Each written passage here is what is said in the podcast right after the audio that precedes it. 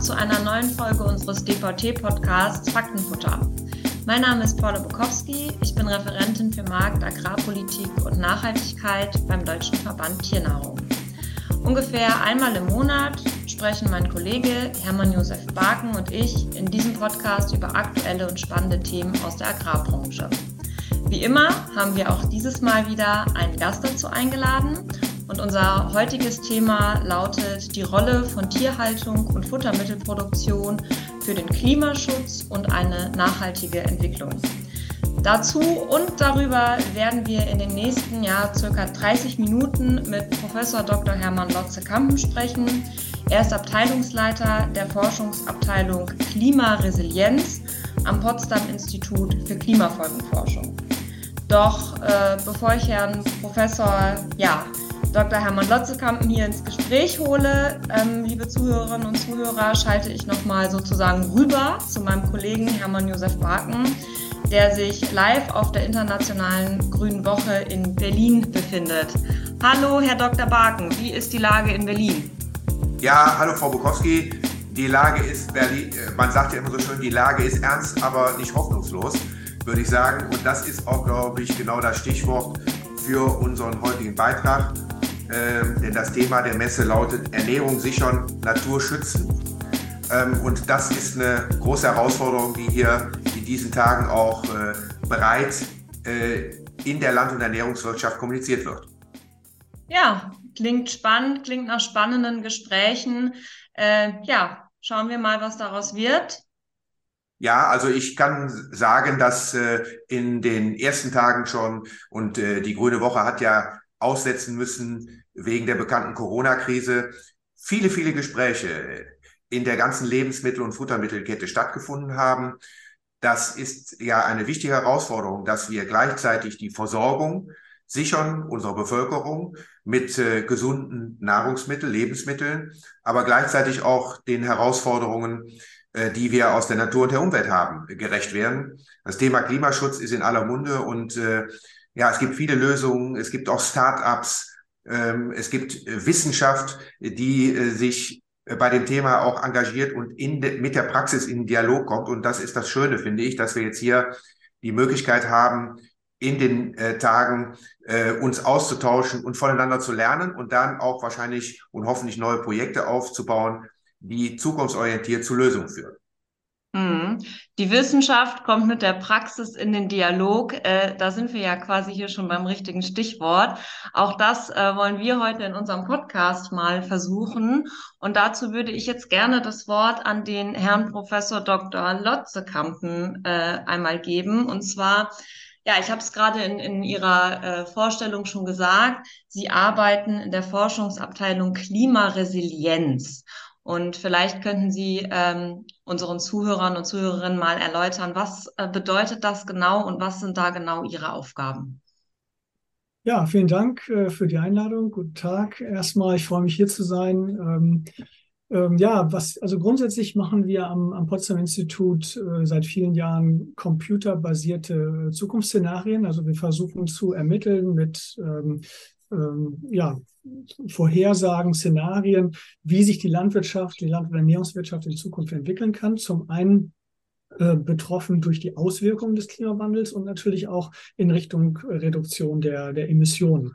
Und bei Klimaresilienz geht es vor allen Dingen darum, die, die Widerstandsfähigkeit der Agrarproduktion, die, ähm, die Anfälligkeit für, für Krisen und vor allen Dingen Auswirkungen des Klimawandels ähm, zu, zu verbessern. Also erstmal die, die potenziellen Auswirkungen zu verstehen und dann auch Anpassungsmaßnahmen ähm, ja, zu bewerten bezüglich ihrer Kosten und bezüglich ihrer Wirksamkeit. Mhm. Dann gehen wir doch gleich mal da rein in die Auswirkungen. Also äh, vielleicht mal das Modell gezeichnet, es geht weiter wie bislang. Äh, wie müssen wir uns dann das Bild in 30 Jahren vorstellen? Ja, der Hauptpunkt ist ja, dass wir zunehmend merken, dass wir schon mittendrin stecken im, im Klimawandel und ähm, die ähm, auf der einen Seite die Temperaturen natürlich stetig äh, ansteigen und ähm, in, in, in verschiedenen Regionen, je nach äh, lokalen Verhältnissen, ähm, es dann teilweise zu, zu Ernteausfällen kommen kann. der wichtigste Punkt jetzt in den nächsten ein, zwei Jahrzehnten werden vor allen Dingen zunehmende Extremereignisse sein. Also, dass wir uns, was wir auch jetzt schon erleben, dass die, die Witterung variabler wird von Jahr zu Jahr. Ähm, denn die Temperaturen steigen im Durchschnitt an, aber wie sich die Niederschlagsverhältnisse verändern, vor allen Dingen lokal, äh, das lässt sich so leicht nicht vorhersagen, sodass sich die Landwirtschaft äh, vor allen Dingen auch auf ähm, mehr Abwechslung, mehr Variabilität zwischen den Jahren einstellen muss. Das kann dann heißen, dass es mal länger anhaltende Trockenheiten äh, oder Hitzeperioden gibt, aber im, im nächsten Jahr vielleicht auch wieder stärkere und, und langanhaltende Niederschläge, ähm, so dass es schwieriger sein wird, äh, sich auf das zu verlassen, was man in der Vergangenheit beobachtet hat. Kann man ungefähr feststellen, wie hoch der Anteil der Treibhausgasemissionen aus der Landwirtschaft ist? Genau, das ist in, inzwischen relativ gut ermittelt. Wenn wir global sehen, dann sind es ähm, für die gesamte Agrar- und Ernährungswirtschaft circa ein Drittel, also ein Drittel der globalen Emissionen Methan, Lachgas, CO2 äh, gehen äh, auf Kosten des Agrar- und Ernährungssektors. Wenn man die Primärproduktion, also eher Landwirtschaft im engeren Sinne sieht, dann ist es ungefähr ein Viertel der gesamten Emissionen. Und mhm. wenn wir dann nochmal die Tierhaltung nehmen, wie hoch schätzen Sie das? Ja, genau. Die, äh, die Tierhaltung ist ja äh, vor allen Dingen im Bereich Methan und, und Lachgas, hat einen hohen Anteil. Also wenn wir die, die landwirtschaftlichen Emissionen äh, ansehen, und da reden wir über eben, ähm, Methanemissionen aus Reisproduktionen von den, von den Wiederkäuern, ähm, Lachgasemissionen aus, der, aus dem Wirtschaftsdünger und aus der, ähm, aus der Düngung auf den Äckern und natürlich äh, Flächenumnutzung, also tropische Entwaldung, äh, zum Teil natürlich auch für Futtermittelproduktion. Ja, dann reden wir ungefähr über 70 Prozent der landwirtschaftlichen Emissionen, die direkt oder indirekt mit der Tierhaltung zu tun haben. Mhm. Und jetzt ist es ja aber so, also Sie, ähm, Sie entwickeln Modelle, um einmal im Prinzip die Auswirkungen zu ermitteln, aber natürlich, da gehen wir ja von aus, versuchen Sie mit diesen Modellen auch ähm, Wege zu ermitteln, wie negative Auswirkungen verringert werden können. Und wenn Sie jetzt sagen, gerade die Tierhaltung, so kam es ja gerade bei Ihnen raus, äh, macht einen erheblichen Anteil der Treibhausgasemissionen in der Landwirtschaft aus, dann stellt sich mir die Frage, ähm, ja, ist überhaupt Tierhaltung ohne einen Ausstoß von THG-Emissionen möglich und wie sind da die Einsparungspotenziale? Ja, also ähm, grundsätzlich ist es, ist es nicht möglich, äh, landwirtschaftliche Produktion, ob es Pflanzenbau ist oder Tierhaltung, gänzlich ohne Treibhausgasemissionen äh, durchzuführen. Das liegt natürlich an physiologischen äh, Prozessen. Wenn Sie, wenn Sie Wiederkäuer halten, entsteht Methan. Wenn Sie, wenn Sie die Äcker düngen, ähm, Sie können die Effizienz steigern, aber Sie werden immer einen gewissen Teil Lachgasemissionen ähm, haben sodass es ähm, zur Einhaltung jetzt der global vereinbarten Politikziele, also Erwärmung, globale Erwärmung deutlich unter zwei Grad zu, zu stoppen. Vor allen Dingen darum geht im Agrar- und Ernährungssektor, die Emissionen so weit wie möglich zu, zu reduzieren. Also beim CO2 aus der fossilen, äh, aus dem fossilen Sektor reden wir über Treibhausgasneutralität, also wirklich kompletter ähm, äh, Reduktion der, der Emissionen. Bei der, bei der Landwirtschaft geht es vor allen Dingen darum, die Emissionen so weit wie möglich äh, zu senken. Und da gibt es im Grunde zwei Möglichkeiten. Das eine sind technische Optionen auf der Produktionsseite. Ähm, also äh, präzisere Düngung, um die Stickstoffüberschüsse zu reduzieren, äh, optimierte Lagerung von Wirtschaftsdünger äh, auf den Betrieben, ähm, Futterrationen so äh, anzupassen, äh, dass sie auch möglichst zu wenig Emissionen führen. Also eine Reihe von technischen Maßnahmen. Und dann muss man, also das wird aber dann nicht ausreichen. Ähm, da, da gibt es ziemlich viele Studien inzwischen. Man muss im Grunde dann die ganze Wertschöpfungskette äh, mitdenken. Ähm, natürlich auch Transport äh, von Rohprodukten und von Lebensmitteln, das ist, macht aber nicht so viel aus. Und am Ende dann auch Ernährungsumstellung. Äh, und da ähm, haben wir natürlich dann auch den Bezug zur Tierhaltung und zur gesunden Ernährung, ähm, also Reduktion der tierischen Produkte in der ähm, ja, in den, in den Ernährungsweisen. Mhm, okay, also ich, ich versuche das mal für mich zusammenzufassen. Es gibt zwar eine Reihe, insbesondere an, ich sag mal, technischen Ansatzpunkten, um die Emissionen noch weiter zu reduzieren, aber ohne eine Reduktion tierischer Produkte. Das sprich, das, was wir ja auch immer äh, jetzt viel in den Medienberichten hören, eine Reduktion der Tierhaltung wird es Ihrer Meinung nach nicht gehen. Genau, also nicht äh, bei diesen ambitionierten Zielen, ich sag mal, die, ähm, die Methan- und Lachgasemissionen eben auch um mindestens 50 Prozent ähm, zu senken. Also es muss ein Zusammenspiel sein zwischen Nachfrage und Angebotsmaßnahmen. Mhm. Und dann äh, gehen wir vielleicht auch direkt nochmal rein in diese technischen Lösungen. Sie sagten Futter. Wir sind ja hier der Deutsche Verband Tiernahrung, interessieren uns da, daher natürlich ganz besonders für, für mögliche äh, Lösungen in dem Bereich Fütterung. Da sagten Sie, da gibt es auch äh, Ansatzpunkte. Wie genau ähm, muss ich mir das vorstellen? Welche sind das? Wie kann die Fütterung dazu beitragen, die Emissionen weiter zu reduzieren? Was gibt es da schon konkrete Ansätze, konkrete Pläne? Ja, für diese Themen bin ich natürlich jetzt nicht der Experte, weil, weil da auch sehr viel ähm, geforscht wird, also jetzt im speziellen Bereich Tierernährung. Ähm, also ich bin jetzt ja kein Tierhaltungsexperte. Ich kann mir kann immer nur gucken, was ich so aus der Literatur wahrnehme. Und äh, zum einen ist es so, also ich gehe natürlich davon aus, dass in, in Deutschland, in Mitteleuropa die, die, ähm, äh, die Futterrationen schon, schon relativ gut oder nah am Optimum äh, dran sind, weil wir hier natürlich sehr effektive Produktionsverfahren haben. Wir machen ja vor allen Dingen globale Szenarien und da ist es eben so, in vielen anderen äh, Weltregionen gibt es ähm, schon noch Möglichkeiten, ich sage mal, einmal bei der Qualität des Futters äh, was zu verbessern, egal ob das jetzt Raufutter ist oder, oder Kraftfutter und dann auch bei der Zusammensetzung, also je nachdem, wie Sie, äh, wie Sie jetzt Raufutter, also bei den Wiederkäuern und Kraftfutter zusammensetzen, ähm, äh, kann man da mit, mit der gleichen ähm, Futtermenge schon noch mehr ähm, äh, Milchleistung oder, oder Fleischproduktion äh, erreichen. Ähm, ein anderer Punkt neben der, ich sage jetzt mal, Optimierung der Futterration ist auch Futterungszusätze. Damit wird auch viel experimentiert, also gerade für, für Rinder, für Wiederkäuer. Das scheint mir aber ein sehr komplexes Thema zu sein. Also es gibt da so ein paar Ansätze, wie man durch Beimischung von ich weiß nicht, verschiedensten äh, Produkten in die Futterration für Wiederkäuer dann den Methanausstoß senken kann. Ähm, was mir da noch nicht ganz klar ist, ist, wie dauerhaft, äh, wie dauerhaft das ist. So, der Pansen ist ein ziemlich komplexes System und ich glaube, da, da braucht schon noch mehr Forschung, um, um wirklich zu zeigen, dass, dass man dauerhaft äh, die Methanemissionen bei den Wiederkäuern durch diese Futterzusätze auch, äh, auch substanziell senken kann. Da weiß ich aber nicht genau, was so der letzte Stand ist. Das ist vielleicht ganz, ein ganz gutes Stichwort. Das passt zu dem, was ich eben gesagt habe. Äh, Wissenschaft trifft Praxis.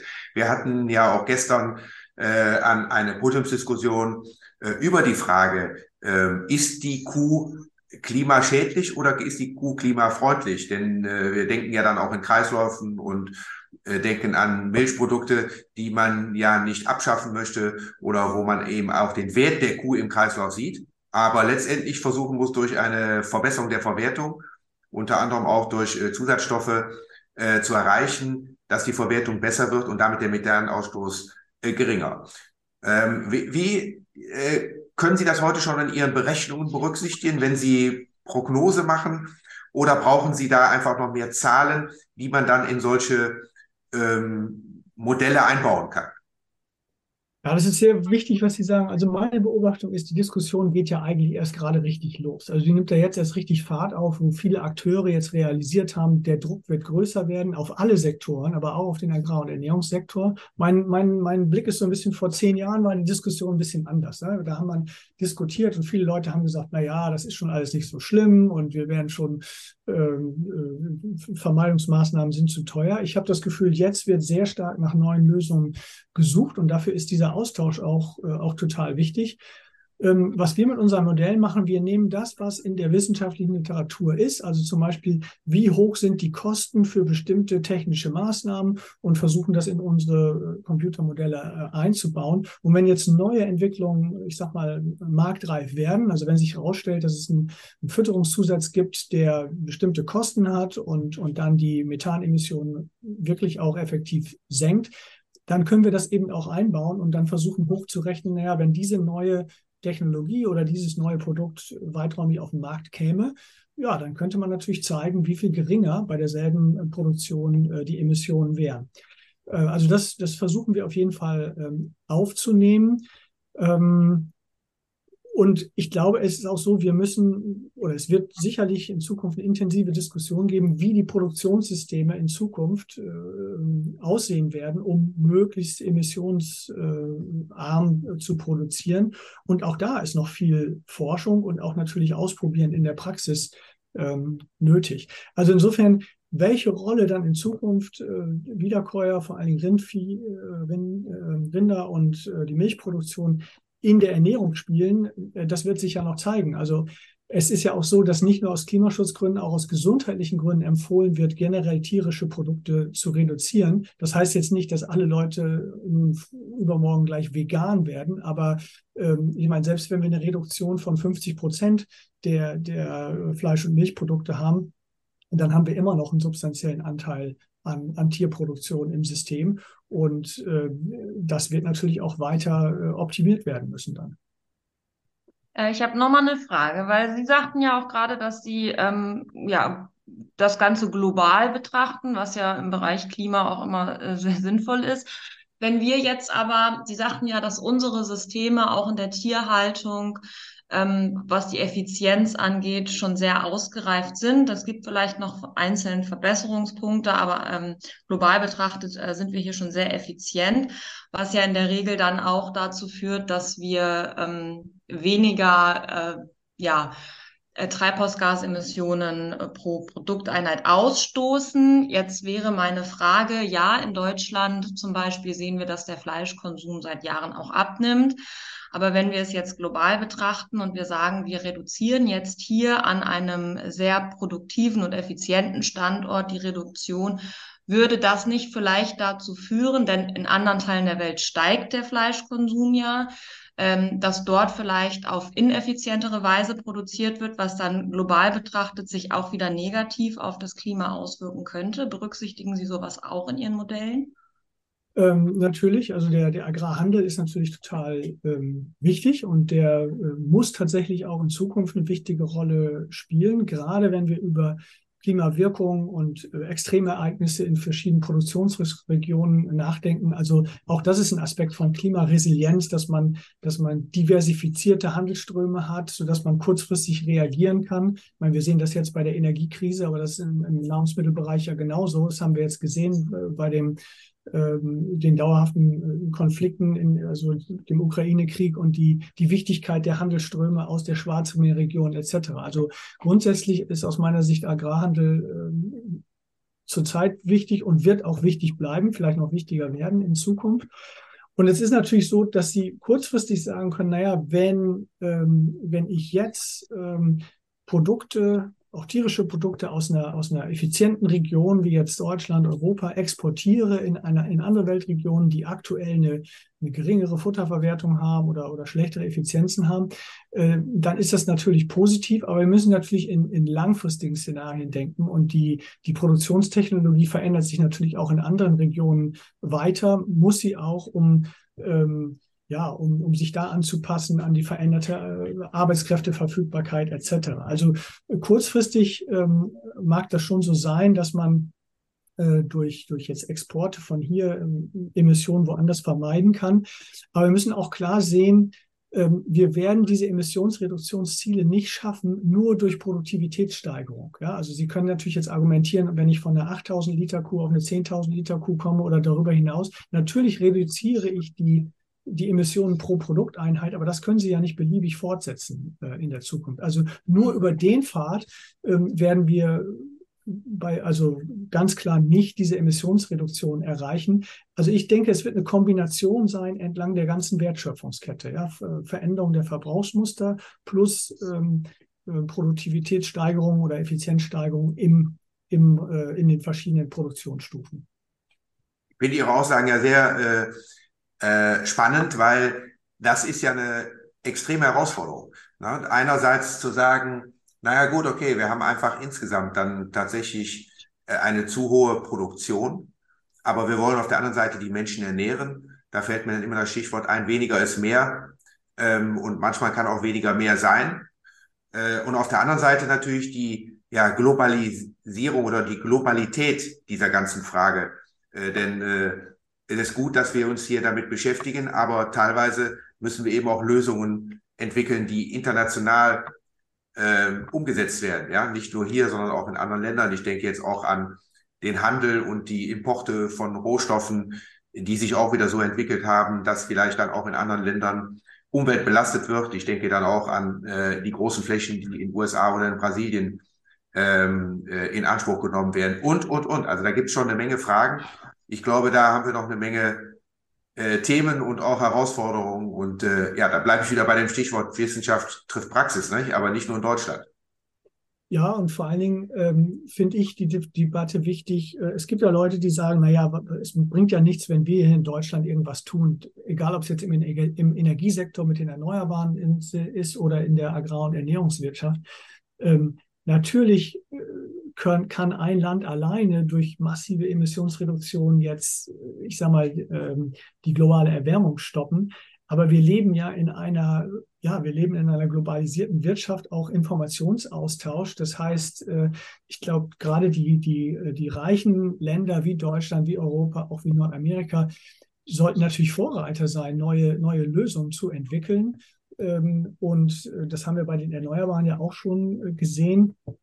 Und, und insofern glaube ich, dass es wichtig ist, hier nachzudenken, okay, wie können Agrar- und Ernährungssysteme in Zukunft ähm, äh, aussehen und ähm, welche dieser Aspekte können dann auch äh, transferiert werden oder, oder woanders angepasst werden. Also da sind wir ja im stetigen Austausch. Ähm, denn die Herausforderungen sind, glaube ich, so groß, dass wir jetzt keine Lösung per se mal zur Seite schieben können, sondern ich glaube, da ist ein Lernprozess Prozess wichtig in verschiedenste Richtungen. Ja? Also wir, äh, wir können uns natürlich auch was abgucken, wie, wie in anderen Ländern, Südamerika oder so, äh, Dinge gemacht werden. Also diesen Austausch beim Handel und bei Informationen halte ich für total wichtig. Und wir müssen ja auch sehen, was Sie sagten, diese Herausforderung, äh, weiter äh, die Produktion zu steigern, um die, um die Weltbevölkerung zu ernähren, vor dem Hintergrund, dass wir eben auch mit extremer Hitze rechnen müssen, extremen Niederschlägen. Also allein die Produktivität der Tiere. Was passiert denn, wenn die, wenn Hochleistungsmilchkühe äh, stärkeren Hitzeperioden ausgesetzt sind? Also das muss ja alles mitgedacht werden. Ähm, insofern sind die Herausforderungen groß. Wir müssen aber auch sagen, dass beim Aspekt Ernährungswende, also wirklich Reduktion der, der, des hohen Konsums an tierischen Produkten, gerade in den reichen Weltregionen, auch ein wichtiger Hebel äh, ist, der auch mitgenutzt werden muss. Und das eröffnet dann aber auch neue Chancen, weil ähm, natürlich kann man jetzt sagen, naja, wenn man die, wenn man die Tierproduktion reduziert, fällt natürlich auch der Futterbedarf zurück. Es wird aber auch eine große Nachfrage nach, nach Biomasse geben aus dem Ernährung, äh, aus dem Energiesektor, äh, aus dem, aus dem Rohstoff- und Bausektor, sodass ähm, dass ich da längerfristig auch alternative Einkommensmöglichkeiten äh, zum, zum, für, für einen Teil äh, der Akteure sehe, die sich jetzt vor allen Dingen mit Futtermittelproduktion beschäftigen. Denn, die, denn der Umbau des Energiesektors ist mindestens genauso äh, herausfordernd und wird auch nicht einfach nur durch, ähm, äh, ich sag mal, nur durch Solar- und Windenergie alleine gelöst werden, äh, gerade was den Bausektor angeht. Also ich glaube, da wird es eine engere Verzahnung zwischen, zwischen dem Agrarsektor und, äh, und dem Energiesektor geben in Zukunft spannende Themen. Wir werden noch viel und häufig über dieses Thema reden, äh, gerade seitdem jetzt die Klimadiskussion Fahrt aufgenommen hat, kann man sagen, äh, und äh, wir doch eine Menge an Themen besprechen und auch kontrovers besprechen. Das finde ich ja gut, dass wir dann auch dann über die Kontroverse an neuen Lösungen arbeiten. Dazu haben Sie einen sehr wichtigen Beitrag geleistet. Vielen Dank, äh, dass Sie uns zur Verfügung gestanden haben. Vielen Dank auch von meiner Seite. Ja, ich danke Ihnen und wünsche Ihnen noch alles Gute für die Grüne Woche dieses Jahr.